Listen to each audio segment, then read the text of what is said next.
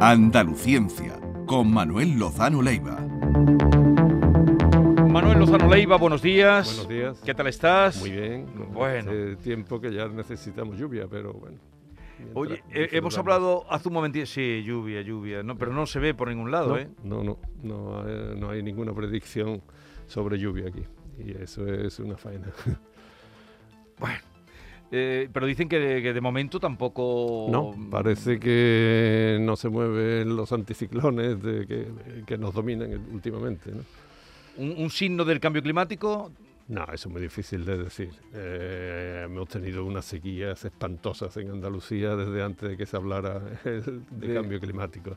E- y yo soy de los que creen que el cambio climático es un hecho y además tremendamente preocupante, ¿eh? que no Mm. lo quiero frivolizar en absoluto, sino todo lo contrario. Pero eh, por un fenómeno así de sequía o algún No se puede- otro extremo no, no, no se puede. Bien, eh, vamos a hablar.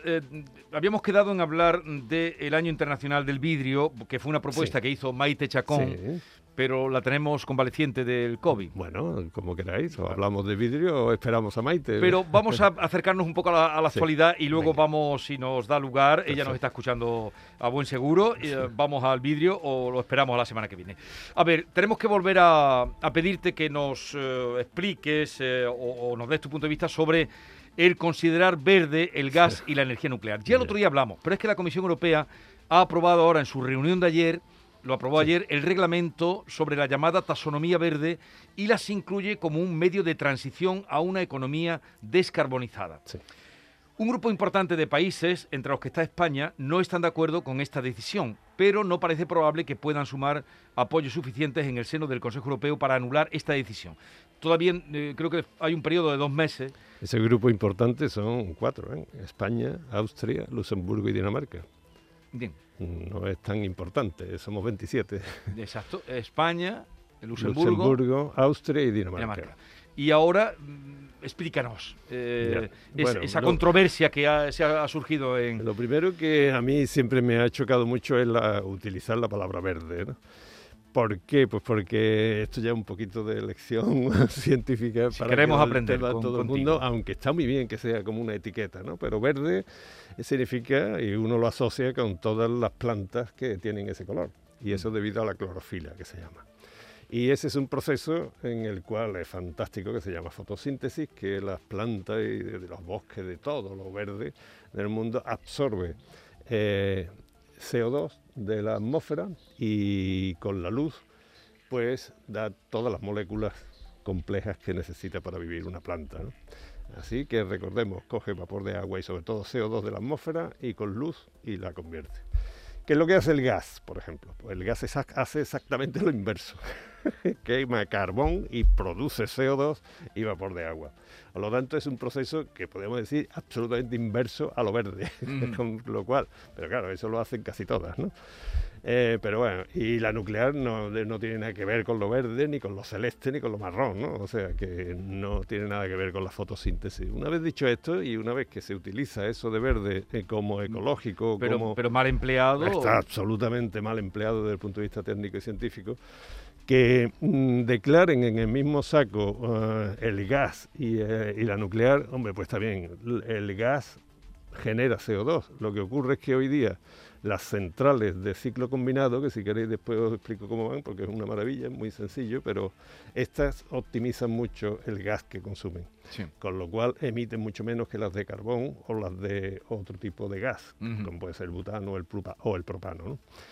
Entonces, como están por debajo de un cierto mm, nivel, pues las pueden considerar poco contaminantes, vamos a llamarlas así, no verdes, ¿no? En absoluto, pero bueno, ellos dicen verde y me parece muy bien. La nuclear no tiene nada que ver con todo esto, ¿eh? es un proceso, pues son procesos químicos y la nuclear es un proceso nuclear del núcleo atómico que es otra cosa completamente diferente, ¿no? Es una infinita mayor densidad de energía. Bueno, entonces la nuclear no emite nada, así que ni verde, ni celeste, ni Nada. marrón, como decía antes, no, no- no emite nada, si funciona normalmente nada de nada. Sí. ¿eh? Lo que sale de esas inmensas torres, porque es que so- es vapor de agua, son nubes, ¿no? Es como todas las centrales térmicas. Tener en cuenta que una central nuclear no es más que una central térmica. Cualquiera, lo que pasa es que en vez de eh, hervir agua con el calor del carbón o del gas, pues lo hierve con la fusión nuclear, con una vasija, un reactor nuclear, ¿no? Pero lo que hace es lo mismo, ¿no? Entonces, eh, claro, considerarla verde, pues está bien. ¿Qué significa esto? Significa que como va a haber un periodo largo necesariamente largo porque la ciencia y la tecnología llega hasta donde llega en estos momentos. ¿no? Va a ser un periodo largo para que evitemos todo tipo de eh, combustibles fósiles y todo tipo de... y se va hacia un futuro renovable, lo cual me parece perfecto. Entonces esa transición que están haciendo casi todos los países, esa transición, si quieres mantener estable la red, tiene que estar respaldada por algo, porque los días tienen sus noches, algunos mm. están nublados, el sí, todo lo que tú has contado de la estabilidad de la red. de siempre, la estabilidad de la red. Por lo tanto, tiene que haber un periodo más o menos largo en que la decisión es que o nucleares o carbón, gas y petróleo. Entonces, lo que ha hecho la Comisión, cuando tiene un panorama tan distinto como puede ser el de Francia, que el 75%, 72% por ahí de electricidad es nuclear, 58 reactores nucleares tienen estos, y Alemania que lo está cerrando, o Italia que no tiene ninguno, entonces, claro, ante ese panorama, la dependencia que tiene Alemania del gas ruso y de los carbones de la cuenca del, Ruhr, que son lignitos pardos y otros minerales que están haciendo, están contaminando tantísimo, han dicho, bueno, pues vamos a ver, para contentar a unos y a otros, Francia, da igual que le digas que nuclear no, porque ya, ya me dirá con 58 reactores. Y Alemania, que está cerrando los reactores, dicen que que bueno, que el gas lo tienen que hacer porque ellos dependen del gas. Entonces han, conseguido este equilibrio con el cual, claro, los cuatro países estos que se han opuesto, pues están entrando en la irrelevancia, ¿no? Porque, muy bien, pues cuatro que están en contra de esto, ¿no? Austria incluso los quiere llevar a, los, a los tribunales, ¿no? Con lo cual es ridículo que sea una decisión de la Comisión Europea, ¿no?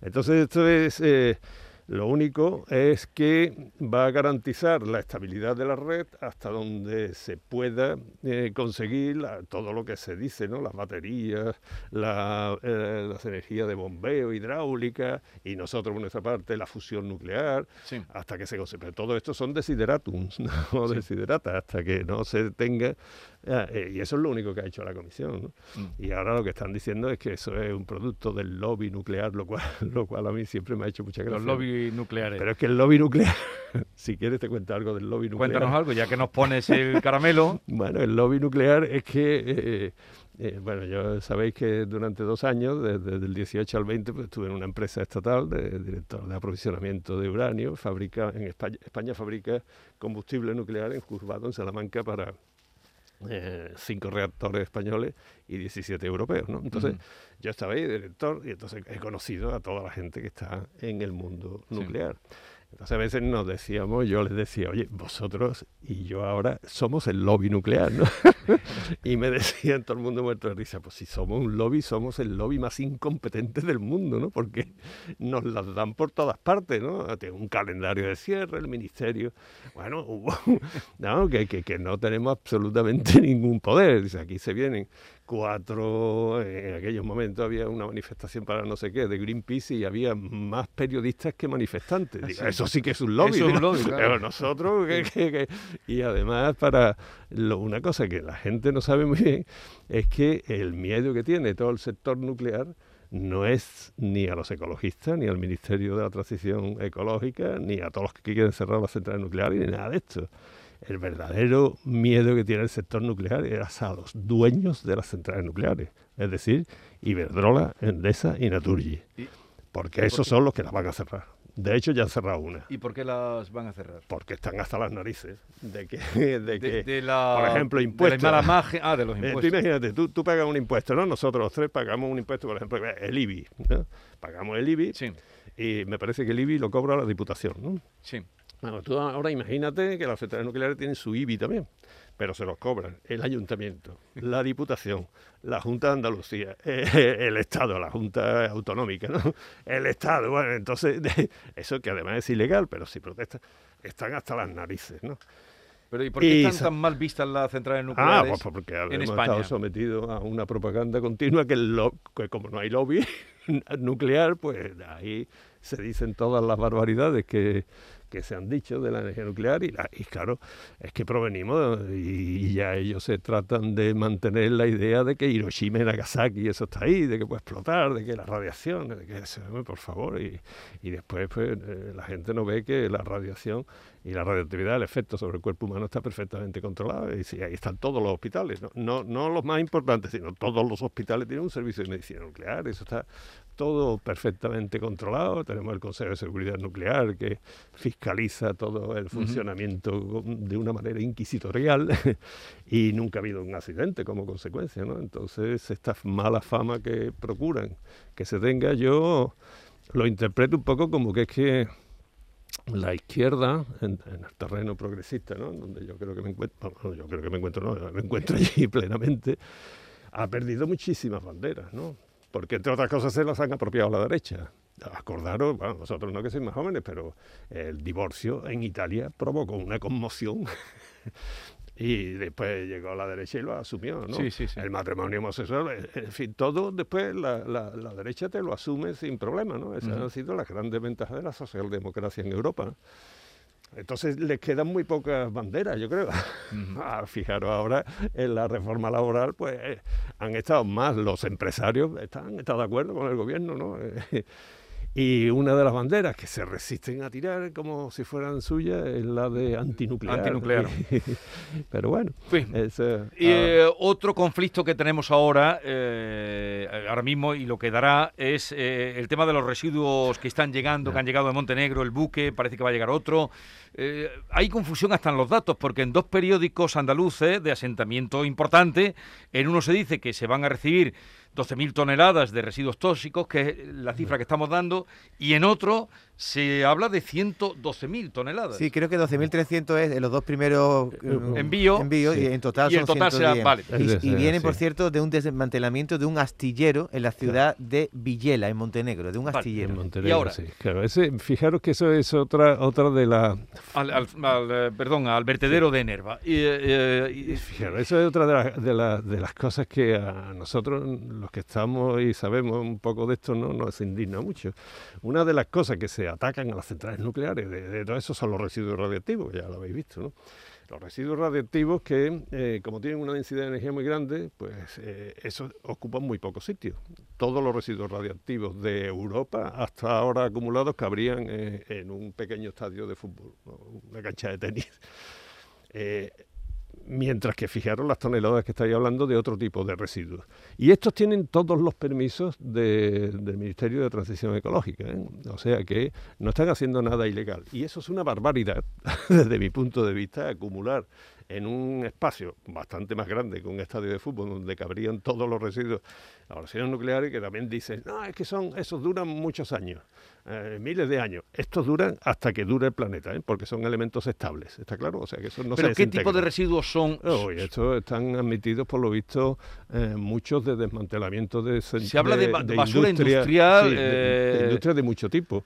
Industria de mucho tipo. Claro, entonces eso yo supongo que son fundamentalmente pues fangos o granallas o... O sea, radiación más baja que... Ah, bueno, radiación tenemos todo, ¿eh? O sea, de, los alimentos normales, nosotros me parece que son 70, 80 becquerelios desintegraciones por segundo los que emitimos cada uno de nosotros, ¿no? un, un, plátano tiene potasio 40. Lo que pasa es que estos son falacias que tampoco me gusta utilizarlas porque todo depende del tiempo que estás metido en tu cuerpo, ¿no? O sea, si tú, te tomas un plátano, te estás metiendo radiación en el cuerpo, pero no pasa nada porque en cuestión de hora, un día o dos, lo has eliminado, ¿no? La misma cantidad de estroncio 90 se te fija en un hueso y, te puede causar una cosa seria. O sea que cuando te hablan también los pronucleares, digamos, de este tipo de cosas, también me mm. enerva mucho porque no son correctas, ¿no? Pero radioactividad tiene esto, ¿no? Fíjate, una de las cosas que dicen que emite más por la chimenea, una central nuclear o una de carbón. Emite más radioactividad la de carbón, porque como el carbón viene de, la, de las minas y está así depurado y todo eso, al arder pues sale todo y una pequeña cantidad es radiactiva, ¿no? Igual a lo que estoy diciendo. Pero esto, en resumidas, sí que son un poquito radioactivos, pero vamos, siempre que no supere la radioactividad ambiental no pasa nada, ¿no? Pero lo demás es que son, muchos de ellos, no todos, ¿no? Pero son tóxicos y además se emiten todo elemento está emitiendo por sublimación o por evaporación a la atmósfera cualquier cantidad de, de- de componentes que la verdad es que muchas estoy seguro que son tóxicas, ¿no? Entonces, en el pueblo de Nerva, esa preocupación que tienen es normal. Eh, Sí, yo creo que sí, ¿no? Porque eh, es que todo es una cuestión, es que, es que de verdad, tanto la radioactividad como la toxicidad y todo esto es una cuestión que se llama de dosis.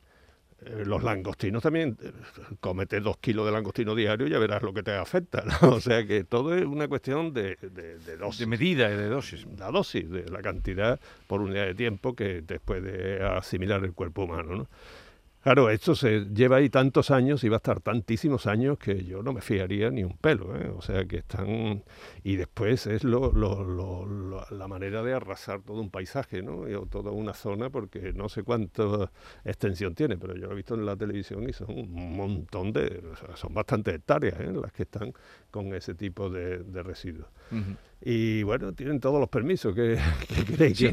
Claro, no se puede porque cuando salta ahora la polémica, no puede llegar un barco a plena luz del día, atracar en el puerto de Sevilla, En sacar Sevilla, ciento ¿eh? y pico camiones, llevarlos hasta Nerva. Eso no se puede hacer de manera No, no, eh, si no está no, autorizado. Eso Está está, autorizado. totalmente autorizado. Totalmente. Bueno, Ahora, esto, esto también hay que decirlo, ¿eh? Eh, eh, vivimos en un país bastante, bastante desarrollado en este sentido, ¿eh? así que ojo, si tiene todas las autorizaciones y ha pasado por tantos controles que desde la Junta de Obras del Puerto hasta el Ministerio, la Agencia de Medio Ambiente, todo, todo, todo tipo de eso, hombre, cierta mm, tranquilidad mm, se podría tener. Pero, insisto, vuelve a ser una cuestión de dosis. Como se acumule mucho, ¿eh? ya, ya yo no sé por qué ha saltado ahora, ¿no? estaba pensado para 10 años, ya en 25, parece que llevan Por 15 eso, años más. ¿no? o- hay un reportaje muy recomendable que abunda en de dónde viene, eh, que hace nuestro compañero habitual colaborador, Maqués Perales, que se pregunta qué tipo de residuo tóxico está llegando al vertedero de Nerva en el diario de Sevilla, Grupo Yolí, para toda. Y ahí explica muy bien de cómo viene de los cascos, de la limpieza de los cascos de, los de los barcos, barcos. de lo que hablabas tú de, de- de los terrenos que se han descontaminado en Montenegro. Lo explica, yo creo, luego lo mira, Sí. tú sabes más de esto que nosotros. Pero en principio, eh, ¿qué, qué actitud tomar? A ver qué dicen L- también. eh, La actitud que hay que tomar aquí, desde luego, es eh, eh, cumplir la legislación vigente. No sé si me digo que no quiero ser demasiado oficialista, ¿no? Pero si se llegan los controles científico-técnicos apropiados con sus detectores, sus medidas de niveles químicos de las distintas sustancias y, y las proporciones y el cumplimiento de los contratos con todo esto, hombre, pues es una forma, mm, a mí me parece muy fea y muy mala de ganarse la vida y de explotar un territorio, ¿no? Pero bueno, si es legal y eso, ¿por qué no? no? Lo que sí me duele es que después se quiere hacer, como se quería hacer en algunos sitios ¿no? de Extremadura, incluso, un- una captura, o sea, una minería de tierras raras, sí, que- sí. eh, y, y Que se prohíbe aquí. cuando es, esa es una minería absolutamente limpia, que te deja el terreno, que al final parece, se llevan las tierras raras y al final parecen que el terreno lo dejan como si estuviera recién arado, porque es un movimiento superficial. Mm. Contra eso se oponen, porque no deja ningún residuo, y esto lo permiten 25 años. Bueno, eh, Manuel Lozano Leiva, siempre muy interesante eh, los encuentros contigo cada jueves. Dejamos el vidrio para la semana que viene, que ya estará por Ya aquí estará. eh, Maite. Maite, sí. Eh, buena semana. Gracias Hasta a vosotros.